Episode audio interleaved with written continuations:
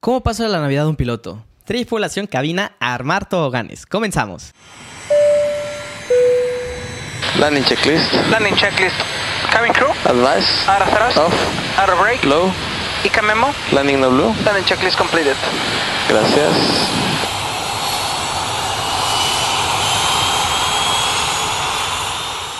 Tripulación, nuevamente bienvenidos a este podcast sin escalas. Es un gusto, un honor volverlos a saludar. Regresé de México. Feliz Navidad. Les deseo un próspero año nuevo desde el fondo de mi corazón. Espero que de verdad puedan pasar estos bellos momentos con tus seres queridos. Y si por alguna razón estás dentro del medio aeronáutico y estás eh, trabajando, eh, te tocó volar, pernoctar, donde sea, te deseo que de todo corazón te la pases bien y en el momento de que regreses puedas ver a tus familiares. Y de una vez te digo, gracias. Gracias porque gracias a ti puede haber familiares que pueden viajar a sus casas y pueden visitar a sus parientes. Es fuerte de que muy poca gente agradece o valora el esfuerzo que hay con todos los que están dentro del medio aeronáutico, como son pilotos, sobrecargos, mantenimiento, operaciones, servicio al cliente, controles de tráfico aéreo. Todos nosotros, no hay alguien que te diga gracias por tu sacrificio, gracias por tu esfuerzo. Hacemos algo con mucha pasión. Nos, obviamente nos pesa, pero es muy gratificante estar en, dentro de este trabajo y sabemos que es un mal necesario, es algo que tenemos que hacerlo. Me encantaría decirte que no, que podrías escapar de todas las navidades y te puedes pasar en tu casa, pero no. O sea, definitivamente tarde que temprano te va a tocar ese momento en el que vas a estar en un aeropuerto, que vas a estar en el avión, que vas a estar pernoctando en el lugar más feo, con gente que no querías estar con ellas, pero es parte de. Por ejemplo, te voy a contar la experiencia de la primera eh, Navidad que pasé fuera de mi casa. Yo me acuerdo que estábamos, eh, íbamos a hacer México, Cancún, México, y íbamos a regresar a las 2 de la tarde. Sí voy a poder ver, pasar esta Navidad, la primera vez que estaba trabajando, el primer año, 2012,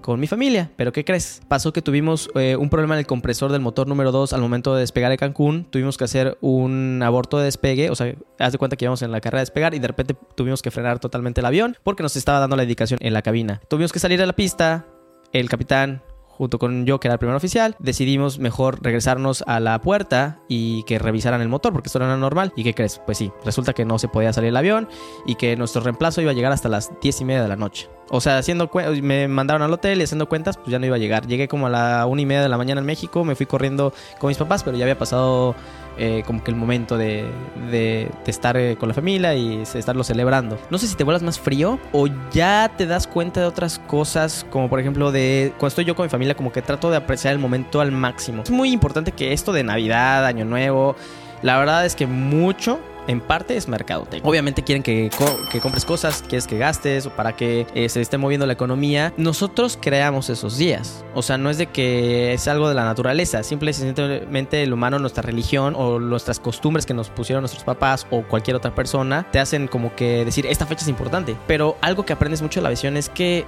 el día lo haces tú. O sea, ¿por qué?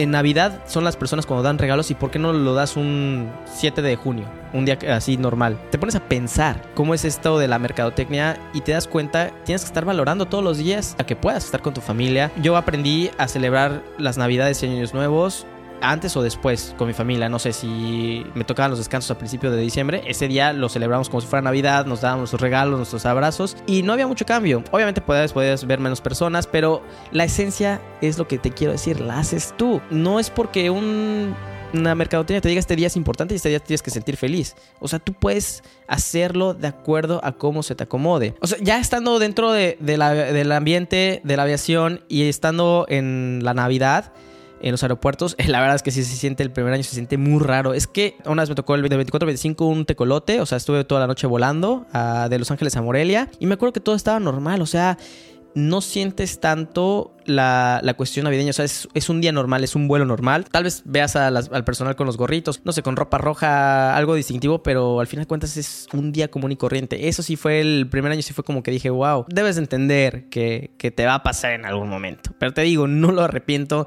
No es de que diga, ay, no, ¿por qué no pasé estas navidades, estos años, nuevos?